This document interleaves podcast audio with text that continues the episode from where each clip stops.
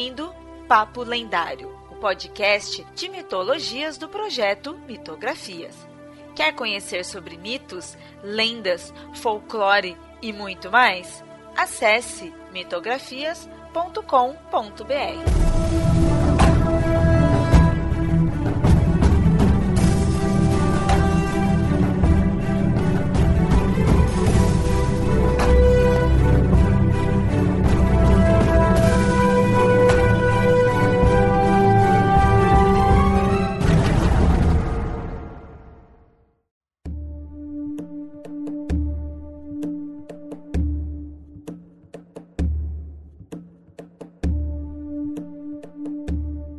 Muito bem, ouvinte, nesse papo lendário de hoje, eu estou aqui em ótima companhia. Aqui comigo está a Ana Lúcia Merege, alguém que eu admiro demais e tenho a honra de entrevistar hoje. Ela é autora com várias publicações já, tem muito conhecimento aí para nos passar e hoje ela traz novidades. Então ouve todo o episódio aí que tem lançamento, então a gente vai falar disso. Ana, muito obrigado por estar aqui hoje. Hoje o episódio é sobre você e sobre tuas obras, então eu peço aí para se apresentar para o ouvinte. Bom, então, gente, é um prazer estar aqui com vocês. Muito obrigada por me receber, Leonardo, da equipe do Mitografias. É, então, meu nome é Ana Lúcia Merege, eu nasci no Rio, agora moro em Niterói. Sou bibliotecária, trabalho na Biblioteca Nacional como curadora da divisão de manuscritos e faz muito tempo já que eu estou começando a publicar as coisas que eu escrevo já faz mais tempo ainda, né?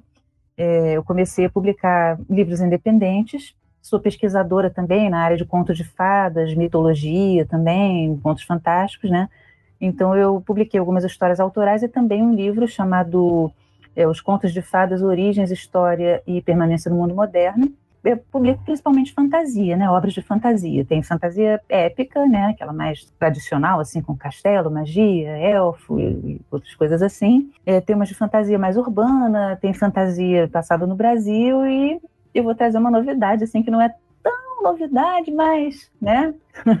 Enfim. E outra coisa que eu curto muito fazer é viajar. Durante a pandemia foi impossível, né? Mas alguns dos lugares que eu retrato nas minhas histórias eu já visitei pessoalmente, né? Depois eu espero falar um pouquinho mais também, porque foi importante para a composição, para a ambientação desse novo trabalho.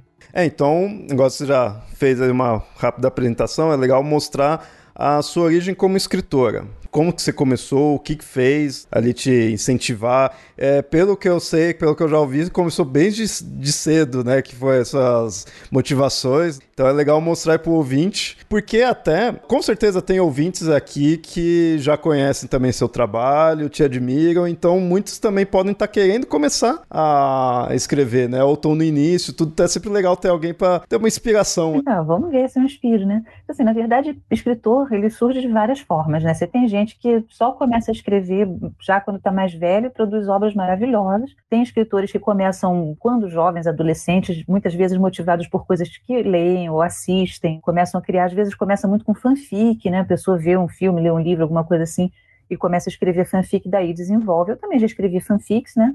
Mas mesmo antes disso, na verdade, as minhas primeiras fanfics foram sobre deuses gregos. O meu avô, que é, é o Jorge Merez, né, que era filho de libanês e tal, ele era um contador de histórias nato. No caso, meu avô nunca escreveu livros, né, mas ele contava histórias. Ele tirava histórias assim, literalmente da, da não literalmente porque ele não usava cartola, mas como se fosse da cartola. Era aquele cara assim, vou conta uma história. Ele vinha com uma história de mitologia grega, algum conto de fadas, algum caos que ele ouviu, que ele nasceu no interior de São Paulo, né? E ele ouvia, ele te contava histórias assim, você ficava, né, siderado. E eu também sempre gostei de contar desde pequenininha.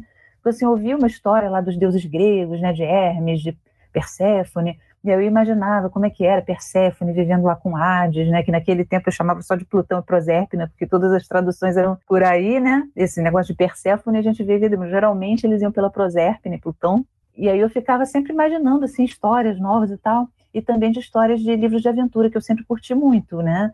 De Três Mosqueteiros, Mogli, o Último dos Moicanos, Moby Dick. Então, todas essas histórias que tinham fantasia, imaginário e aventura, elas sempre me fascinaram muito. Né? E eu comecei a criar histórias autorais, assim, personagens começaram a surgir a partir dessas histórias. Então, eu comecei a rabiscar essas histórias, né? Eu desenhava, botava balãozinho sempre, botava legendinha, não era só o desenho, era uma história contada ali com o desenho ilustrando, né? E, e aí começou realmente desde cedo, aquilo foi se aprimorando. Eu, eu costumo dizer que eu sou uma escritora que foi melhorando, né, espero, através da prática. Foi um aprendizado bem empírico, foi uma coisa que foi sendo construída mesmo por tentativa e erro, e não com cursos que eu acho ótimos, né? Só que eu, tô, eu nunca fiz esses cursos de escrita criativa e tal. Depois eu fui ter contato com, com algum, alguns exercícios, algumas coisas assim, mas foi bem depois, quando eu, inclusive, já estava publicando. Eu me fiz muito lendo, lendo de tudo e escrevendo né, de tudo. Então, eu acho que tem várias maneiras de você chegar a escrever, né? todas essas maneiras são válidas. É lógico que isso nunca é surrado, porque é verdade, é importante ler muito, é importante ler variado e é importante ler na língua em que você escreve, porque eu gosto muito de obras traduzidas, obras estrangeiras, né? As próprias obras mitológicas são traduzidas e adaptadas, mas para você manejar o seu idioma, é importante você ler obras escritas originalmente naquele teu idioma, tanto clássicos quanto contemporâneos, né, para você os diálogos ficarem bacanas, né? E é importante também, eu diria, para quem está começando, conhecer os autores nacionais, não só para conhecer o trabalho deles, mas porque nós temos que nos unir, a gente é uma rede, a gente é um monte de cigarra fazendo trabalho de formiguinha, a gente tem que estar tá junto, não só com os que escrevem, mas também com os que editam, os que fazem podcast, que tem blog literário, os divulgadores, os educadores que estão trabalhando na formação de leitores.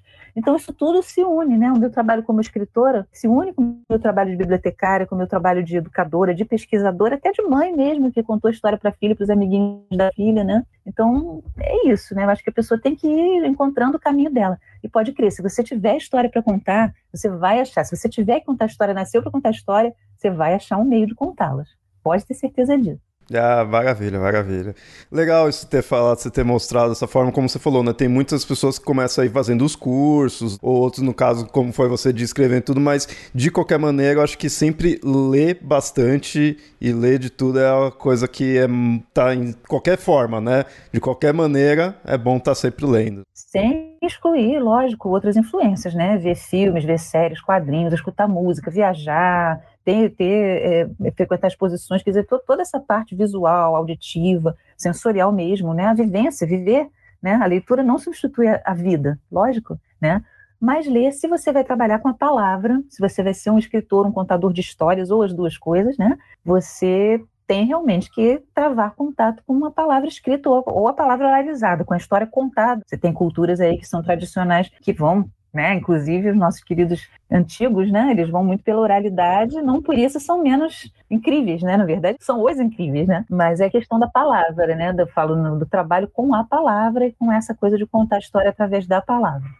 E agora, então, falando um pouquinho das suas obras, quais que você gostaria de trazer, ou melhor até, qual que começou? Qual o primeiro, assim, que você publicou, que você falou, agora eu sou realmente escritora, não tem como voltar atrás? Eu tinha publicado um conto, uma poesia, um poema, né, assim, mas, assim, o primeiro livro que eu publiquei foi independente, foi um livro baseado em contos de fadas chamado O Caçador. É a história do caçador da Branca de Neve, que ele sai daquele conto, né, daquele primeiro conto, e passa por vários contos de fada até se encaixar em um outro. E o que é incrível é que esse livro teve três edições. Teve a edição independente, depois ele teve uma edição pela Franco Editora, que é de Juiz de Fora, que é uma editora voltada mais para paradidático, né, público escolar. E agora, no ano passado, ele teve uma reedição pela Draco, que publica praticamente todos os meus outros livros. Só não publicou o, esse do Conto de Fadas, que está pela editora Claridade, né, que é, o meu, é um livro bem introdutório, tipo Primeiros Passos, né, faz parte da coleção Saber de Tudo, é uma coleção introdutória mesmo, tipo assim, para você ver uma panorâmica da floresta antes de você escolher sua trilha. E tem um outro chamado Pão e Arte, que é publicado pela editora é, que chamava Escrita Fina, que agora está no grupo ZIT, editorial.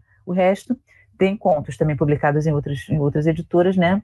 Mas esse, os outros livros solo são pela Draco. Eu destacaria o Castelo das Águias, que é o primeiro da trilogia Telgard, que não é bem que é autobiográfico, né? Porque ele se passa num outro universo, claro, mas tenho uma personagem muito parecida comigo, chamada Ana, inclusive com dois N, que é o meu alter ego, né? Que é uma mestra de sagas e trabalha numa escola de magia bem diferente da do Harry Potter, onde você aprende magia através da arte. Então tem uma trama política e tal, e tem uma trama romântica também. Então é num outro universo, um universo de criação própria, com influências que vêm tanto daquelas histórias que a gente está mais acostumado a, ver escritores de fantasia citar, né? Tolkien uhum. e tal, como da Ursula Le Guin também, e ainda do próprio mundo clássico, né? Porque a gente tem algumas coisas ali que lembram, por exemplo, você tem uma cidade toda de guerreiros, é, a ideia das cidades-estado, que às vezes formam ligas e coisas assim, que é uma coisa que vem bastante da antiguidade.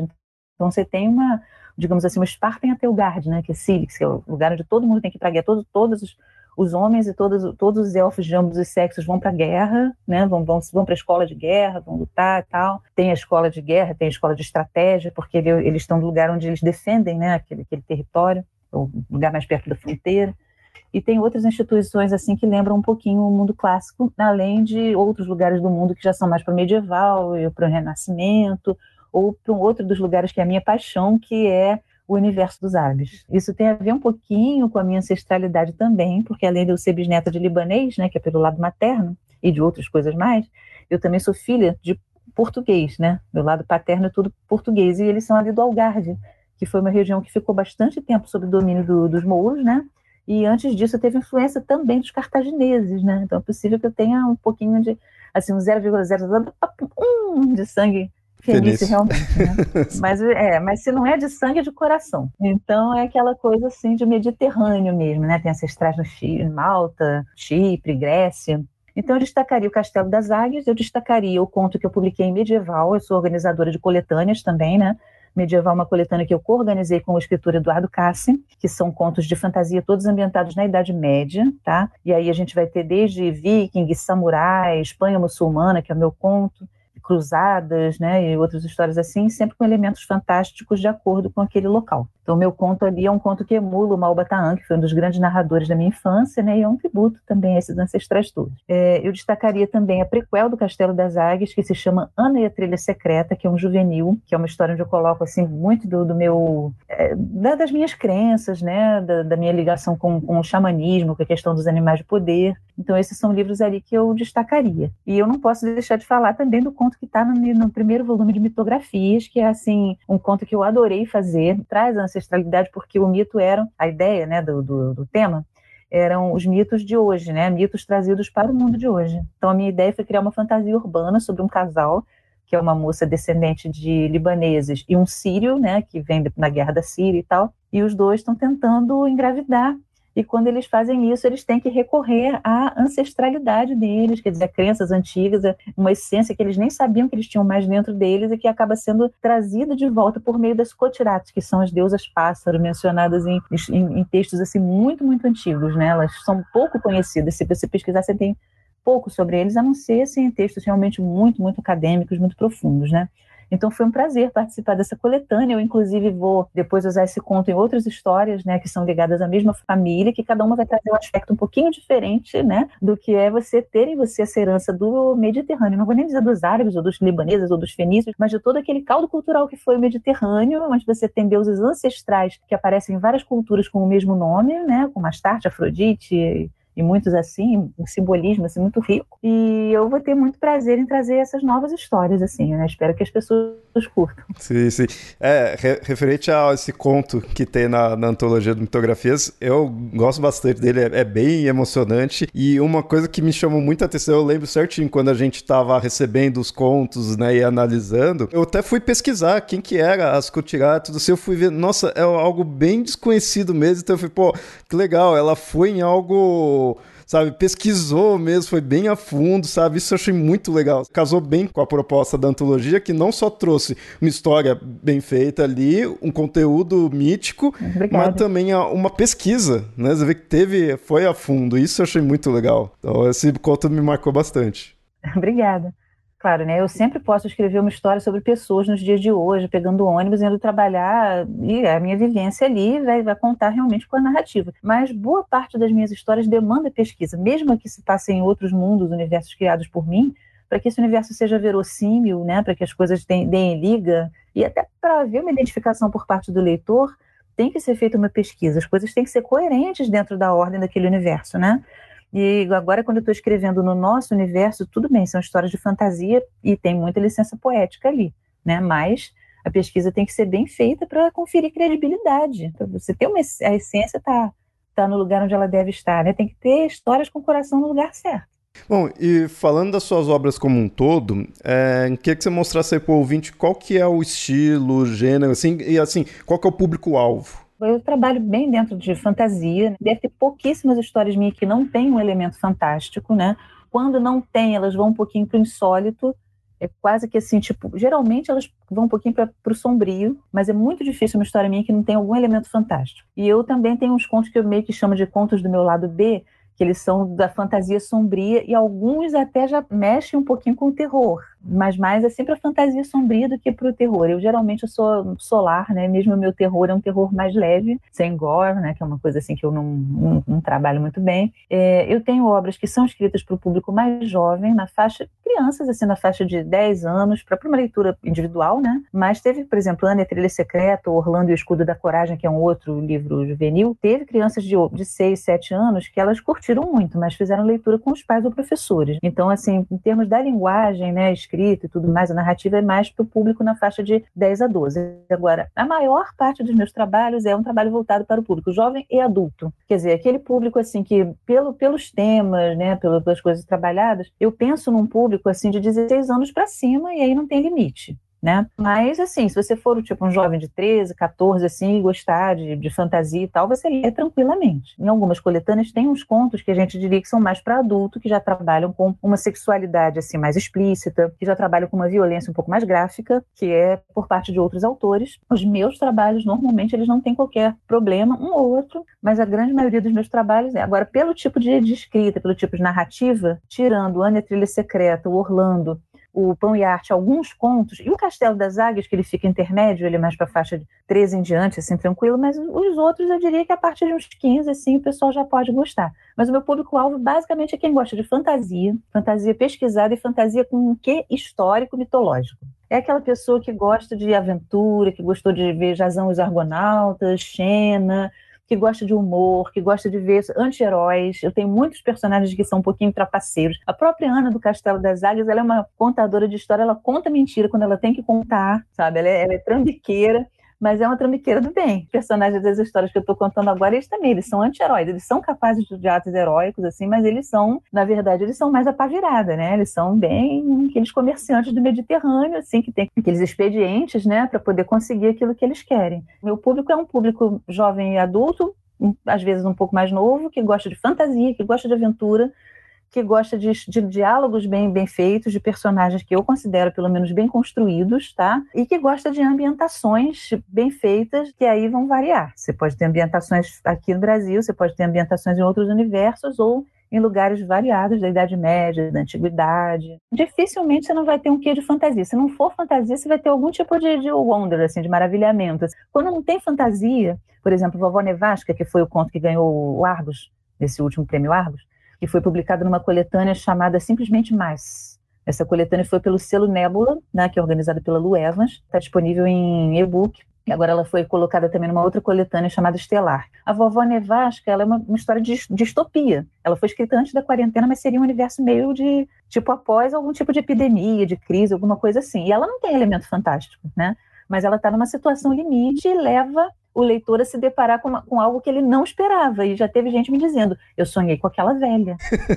Como é que você foi inventar aquela velha? Entendeu? A vovó Nevasca.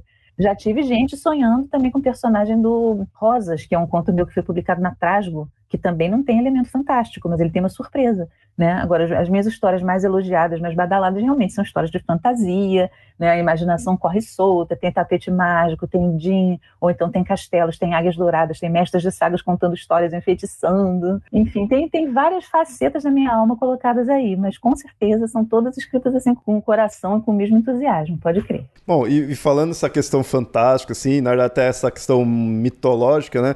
É, eu queria saber como que é trabalhar com a questão das mitologias, da história antiga, nos seus livros, né, nas suas obras. Se de repente você pensa muitas vezes na mitologia, ali naquele mito, e aí vai desenvolver ao redor dele, ou você desenvolve a história e integra, ou como que é, né? Ah, o processo de escrever as minhas histórias, ele pode muitas vezes começar por uma ideia, ou ele pode começar por uma cena. Às vezes, é, por exemplo, o conto que eu estou escrevendo agora, eu sabia sobre o que, que ele era, eu sabia quem seriam os personagens principais e onde ele estava ambientado. Mas eu não tinha um jeito de começar. Eu tentei várias vezes, até que surgiu a imagem de um polvo um pequeno polvo se enfiando pelo meio das fendas de um balde de madeira no mercado. E aí um dos personagens da minha história pega e joga o polvo no mar. E começou dessa forma. Eu acho que eu, eu penso assim, é, o que, que eu quero para aquela história, né? E aí vai criando como se fosse um floco de neve. A partir daquele miolinho do floco de neve, aquilo vai agregando. No caso da mitografias, por exemplo, era um mito trazido para o mundo atual. E de estalo me veio assim: eu vou buscar um mito canaanita. Eu vou buscar um mito dos ancestrais fenícios mais antigo que os fenícios.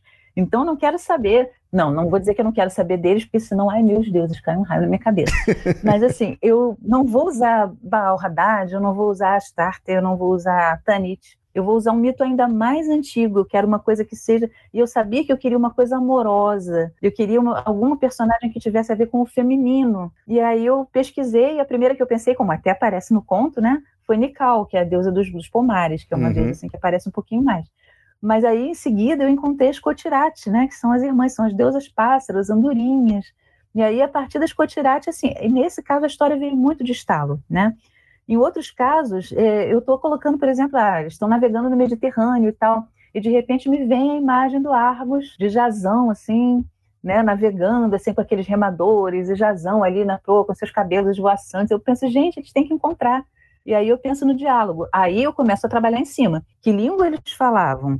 Será que esses dois, chegados do século IV a.C., conseguem falar? Com o Jazão, né, que é muito mais antigo, como é que eu vou trabalhar isso? Então, por exemplo, tem contos da atual safra de contos que eu estou escrevendo, que tem a ver com antiguidade também, que eu ainda não descobri como eu vou escrever, porque simplesmente os meus personagens não têm um meio de comunicação com aquelas pessoas. Eu teria que dizer que eles já estiveram em algum outro lugar e aprenderam pelo menos os rudimentos daquela língua. Se eu coloco eles no mundo, no mundo helênico, é tranquilo, eles falam o helênico, né? No século IV, eles conseguem falar com o pessoal do século II ou com o pessoal do século VI, antes deles, né? Mas, assim, se eu coloco eles muito antes, né? Quando eu coloquei eles em Creta, eu tive que colocar eles já estando ali há um mês, mais ou menos, e conseguindo se comunicar com as pessoas. E mesmo assim, chegando no Palácio de Quinócios, né, o pessoal do palácio mudava para aquele helênico da época, começando assim, que o pessoal falava em micenas, que eles conseguem entender melhor. E tive que dizer que o meu protagonista já esteve mil anos atrás, porque ele viaja no tempo, né?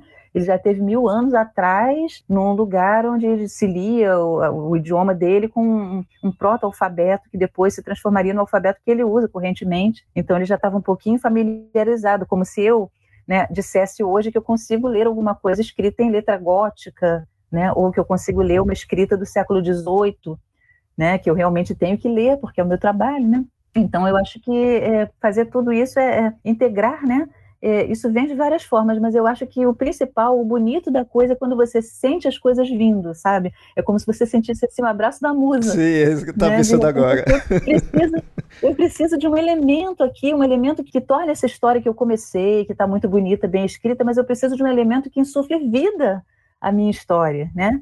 E aí, de repente, parece que aparece alguma coisa, ou aparece um viajante, ou aparece uma musa. Então, parece assim que eu estou fazendo uma coisa meio deslumbrosa. Não, eu não estou negando que escrever exija da gente muita disciplina, exija da gente muita concentração, muita pesquisa, que tem uma parte do trabalho que realmente é mais é, trabalhosa, as coisas não caem do céu.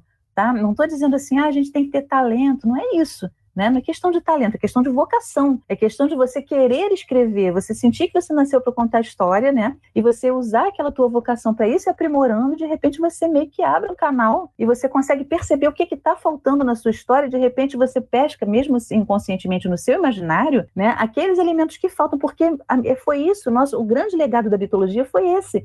Ele, ela veio para o nosso imaginário ela é a mãe, foi aí que nasceram, é o, é o caldo cultural onde nasceu toda a literatura, não só a literatura fantástica. Embora a fantasia seja, para mim, a herdeira principal, a filha mais, a filha mais velha, a filha dileta, né? Porque demorou a, a, a literatura não fantástica né? Você viu tem uma dicotomia entre a literatura, o que nós chamamos de fantástica, e o não fantástico, né? Isso é coisa bem, bem moderna, bem iluminista, né? Mas a literatura toda, toda, toda bebeu naquele imaginário, né? Então, eu acho que é justamente isso. Quando você trabalha com mitologia, é uma questão de você, você povoar a tua mente com aqueles deuses, aqueles heróis, assim, e esperar que eles te surjam na hora certa. É mais ou menos isso. E aí, sim, aí você tem que trabalhar com eles. Tem que saber como se dirigir a eles, como cumprimentá-los, como pagar tributo, como agradar aos deuses, como não desagradar aos deuses. Tudo isso vai. E como conversar com o seu público, né? Porque de vez em quando a gente precisa de uns óvulos, de uns cheques, de uns tetradracmas para poder viabilizar os nossos trabalhos. sim, sim.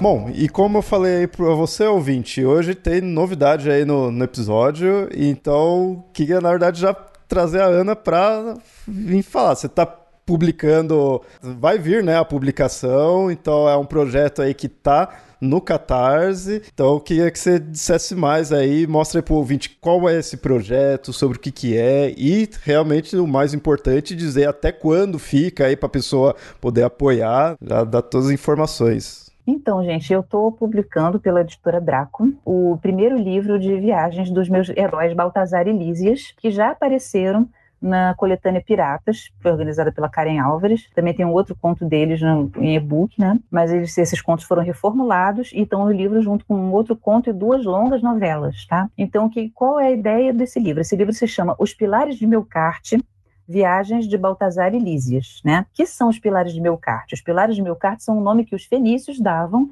àquilo que depois os gregos chamaram de colunas de Heracles ou Hércules e que nós hoje conhecemos como Estreito de Gibraltar, devido ao meu outro ancestral, né, que cruzou esse estreito e foi até a Espanha e lá começou a, a conquista muçulmana. Então, o que, que acontece nessa história? Nós temos dois anti-heróis. Temos o Baltazar, que é um capitão fenício, né? O Baltazar provém de Tiro. A história começa alguns anos depois do cerco de Tiro por Alexandre da Macedônia. Então, Alexandre entrou em Tiro, não foi por bem, ele arrasou muita coisa, ele matou muita gente, né? Foi gente vendida como escravo e tudo.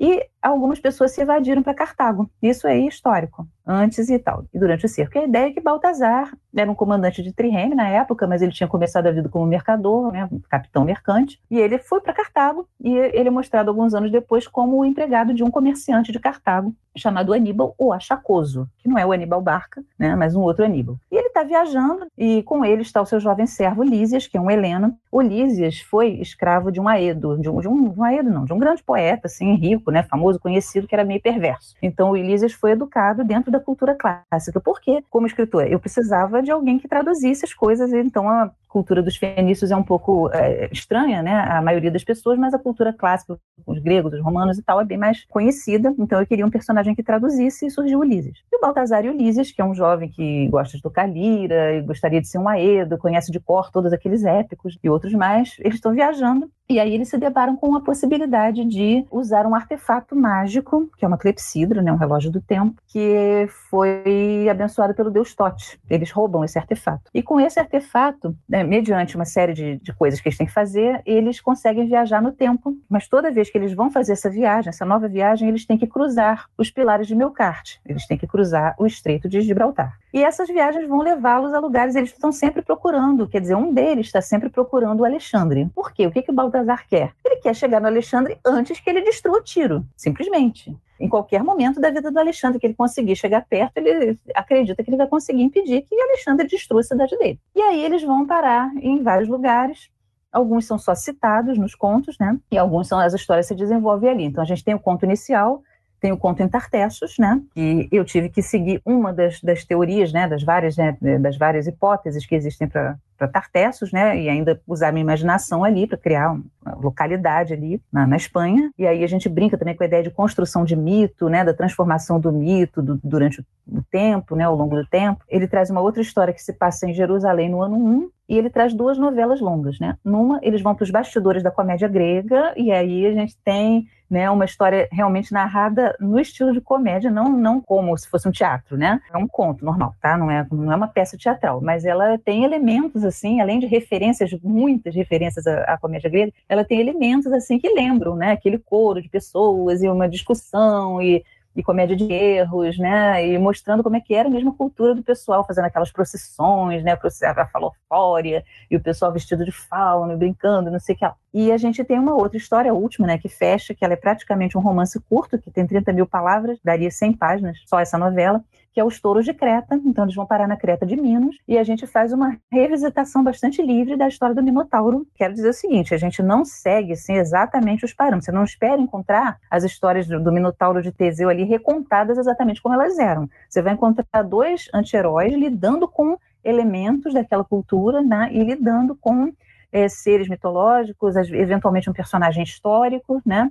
Mas, assim, a principal ideia aí é criar uma nova história, criar aventura, né? Criar uma história, assim, com humor, com uma pegada ágil, tá? Mas não é um ágil tipo cena após cena. A gente tem um desenvolvimento ali, tem, tem uma essência forte. Então o livro todo ele está orçado em 224 páginas. Ele é um livro assim grossinho, né, que traz essas cinco histórias. Ainda tem um glossáriozinho de lugares, né, de nomes de lugares, para a pessoa saber, pô, onde é que é Meligunes? Que diabos é isso? Onde fica Propontes, né? Que negócio é esse? Então ele vai ter isso, vai ter, né?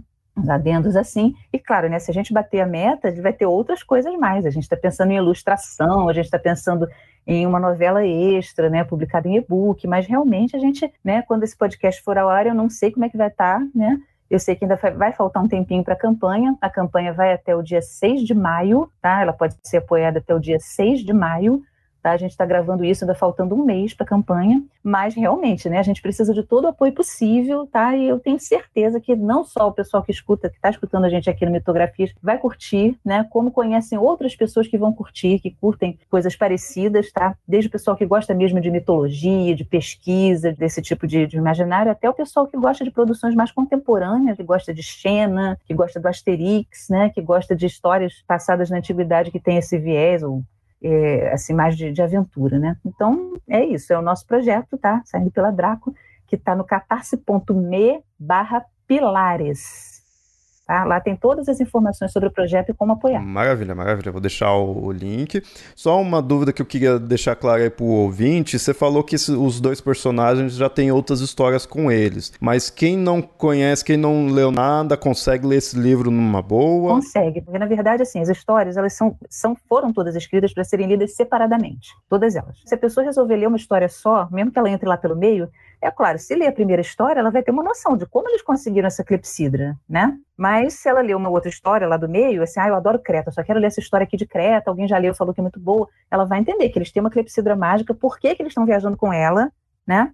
Só vai pegar, assim, como elas são mais ou menos na ordem que foram as viagens foram feitas, né? Vai pegar é, a ideia de que eles já estão viajando há algum tempo e o relacionamento entre eles, nesse meio tempo, o relacionamento entre eles vai evoluindo também né? Porque você fica viajando com uma pessoa durante muitos anos, mesmo que você passe pelos pilares e volte à, à idade que você tinha na primeira viagem, mas por dentro você amadurece. E o relacionamento também tem, tem suas dores e delícias. Então, né? Mas a gente tem a história inaugural e a gente tem uma história está publicada em e-book, só que no livro ela está um pouco diferente. Eu fiz algumas modificações, né? E as demais são, são outras outras histórias, tá? A gente também tem, também existe um conto que foi publicado pela Draco também e-book chamado A Caverna de Zakynthos, mas esse conto ele foi escrito a quatro mãos com Eduardo Cassi. Então ele junta os meus personagens Baltazar e Lísias com o Diodoros, que é um dos imortais da série do Eduardo Cassi. Ah, legal. Tá? Então esse conto não está no livro de contos, tá? Não está nos Pilares do Meu Cart. Segundo, ele foi escrito em primeira pessoa. As histórias dos Pilares do Meu Cart são escritas em terceira pessoa. É legal ter essas é variações, né? Assim, e assim, se bater a meta e até estender, é. tem chance de ter mais um conto? Como que ter o que pode vir a mais? Sim, sim. Ah, legal, que isso é bom que incentiva. No momento que eu estou conversando com você, a gente está brigando pela meta inicial ainda mas estão previstas, como todas as campanhas da Draco, tenho certeza que essa a gente vai conseguir bater, vai conseguir algumas metas extras, é, estão previstos, né, além de, de, brindes, né, marcador, postal né, e outras coisas, está prevista é, uma novela extra, que vai ser disponibilizada para todo mundo que tiver apoiado com o livro. Então, realmente, a gente está torcendo para que as pessoas apoiem, para que as pessoas divulguem. E assim, eu sei que tem gente que não, não gosta tanto do tema, digamos assim, ou acha que é, talvez assim, não fosse uma coisa assim que eu gostasse de ler nesse momento, e naturalmente tem gente que gostaria de ler, mas que não tem condições de apoiar. Com certeza, mesmo que você não goste muito, você conhece gente que gosta. Eu tenho certeza que tem gente que gosta, tá? Gente, por exemplo, meu marido leu aquela história do tio Patinhas com, com um velo de ouro e se apaixonou por mitologia grega lendo tio Patinhas, tá? A gente tem gente que gosta de, sabe, de Alix, de Asterix, é, gostou da série Roma, gostou de, de Xeno, de Hércules, né? Gostou de, de Fúria de Titãs. Eu também gostei, primeiro. né? Leu livros como Circe, né? Os livros agora mais assim, mais a sério, Circe, Canção de Aquiles, tá? A gente tem uma pegada de humor, mas não é um humor, é, não é uma história assim. A, a, essência dela não é ser humorística, é ser uma história de fantasia e aventura com mitologia e com humor. Tá? Ela tem humor, ela não é uma história humorística não faz paródia, a gente faz referência e deixa uns easter eggs. Então, gente, por favor, tá? Se vocês puderem apoiar, inclusive na campanha tem combo com meus outros livros, se quiserem conhecer meu trabalho, tem algumas com livros soltos, né? Castelo das Águias, O Caçador, Jack London e a Criatura de Salmon Pond, que eu escrevi com a Alana Dilene, ganhou o prêmio Best, tá? e também a coletânea Contos de Fadas Sombrios. Esses livros estão, né, pode ser apoiado os pilares de meu carte junto com esse, cada um, minha trilogia, ou com meus romances, ou com as coletâneas. Quer dizer, tem vários pacotes aí para quem quiser conhecer melhor meu trabalho e, no caso das coletâneas, de outros autores da, da DRA, tá? Mas, assim, qualquer apoio vai ser super bem-vindo, quer apoie, quer não dê para apoiar, a divulgação, o boca a boca é essencial, porque, gente, editoras independentes, elas dependem realmente muito dessa base de leitores, tá? De gente que se interessa, de gente que quer ajudar a gente a fazer acontecer, tá? Então, realmente, a gente está contando muito com vocês nos apoiarem, nos divulgarem, indicarem, sabe? Compartilharem, darem aquela força, tá? Indo lá no catarse.me barra pilares, tá? Até dia 6 de maio, tá dando para apoiar, eu estou torcendo aqui para quando esse podcast for ao ar, as pessoas já estarem assim, bem entradas nas metas extras e opa, vamos lá, vamos, vamos pular nesse barco que esse fenício bonitão vai me levar aqui para conhecer os sete mares. Vai estar tá o, o, link certinho aí do projeto para o ouvinte aí apoiar.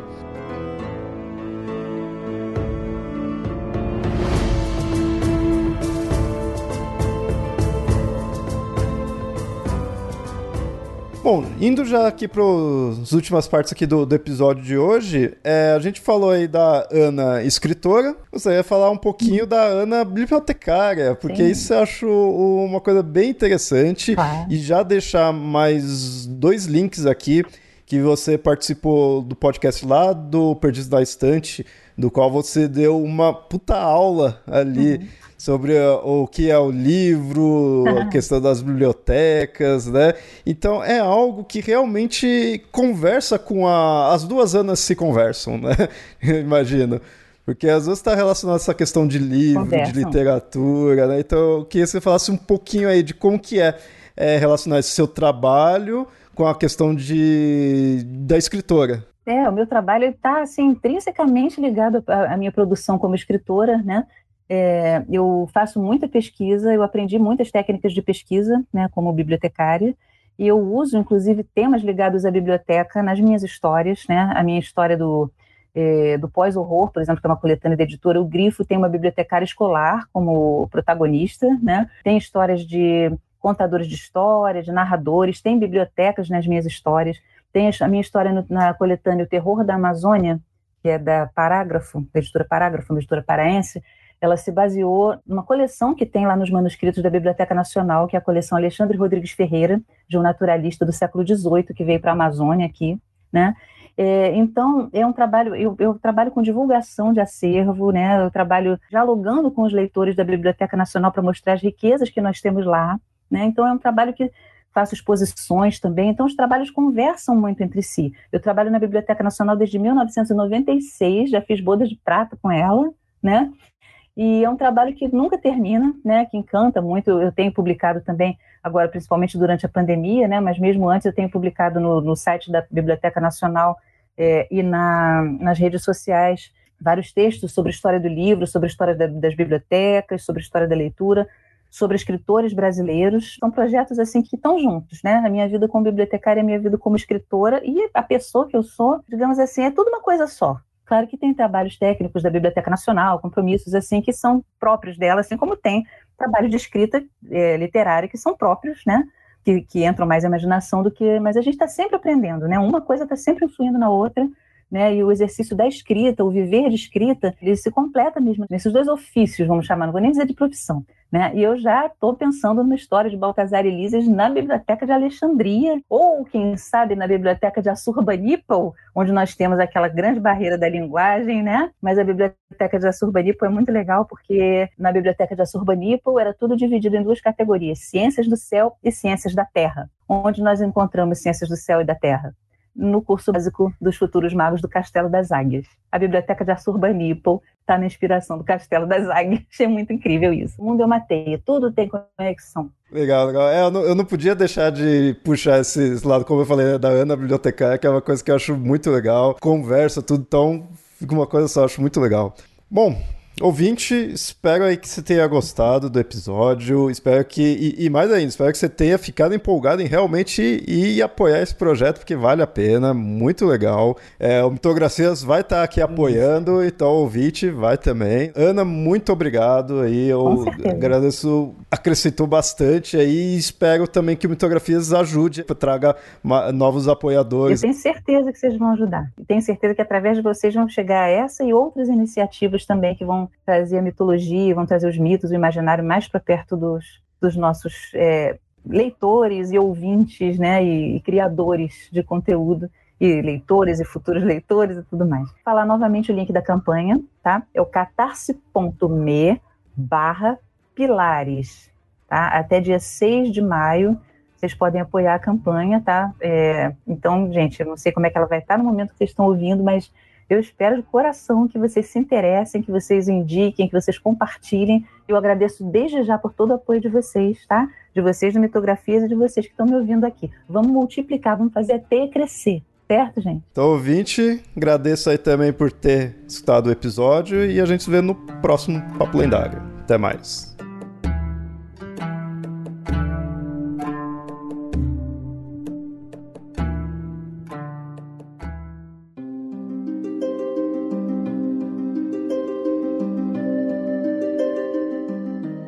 Muito bem, ouvinte. Gostou do programa? Pois é, como você viu, o podcast retornou. Será periódico? Eu espero que sim. Já tem alguns temas gravados e espero convidar mais entrevistados e produzir mais. Mas fica de olho, pois o Mitografias como um todo logo terá mais algumas novidades. Aliás, uma delas já está começando. Alguns episódios, para ser mais exato, a partir do episódio 200, estão com a transcrição do áudio em seus devidos posts. O objetivo é levar o conteúdo para todos, incluindo quem não pode ouvir cada episódio. Ainda não tem todos, mas quem sabe um dia. A responsável por isso é a Amanda Barreiro, professora, transcritora e podcaster lá do Perdidos na Estante. Foi ela que fez a transcrição de cada um dos episódios. E quanto a isso, eu também devo agradecer aos nossos apoiadores. Tanto essas transcrições quanto a hospedagem e o conteúdo em geral do Mitografias existe graças às pessoas que colaboram mensalmente. Caso você queira apoiar também, é só acessar catarse.me barra mitografias ou apoia.se barra mitografias. Mas para quem não puder apoiar, só de você escutar, comentar, compartilhar e divulgar nas redes sociais já é de grande ajuda. E caso ainda não me siga, saiba que você pode encontrar o Mitografias como arroba mitografias no Twitter, a principal rede nossa, e no Instagram. No Facebook você encontra como Papo Lendário. E também pode entrar em contato aí pelo e-mail contato@mitografias.com.br. Antes de fechar o episódio, quero lembrar mais uma vez de apoiar o projeto aí da nossa entrevistada de hoje, a Ana Merege. Vai lá em catarse.me/pilares. Então é isso, e a gente se vê no próximo Papo Lendário. Até mais.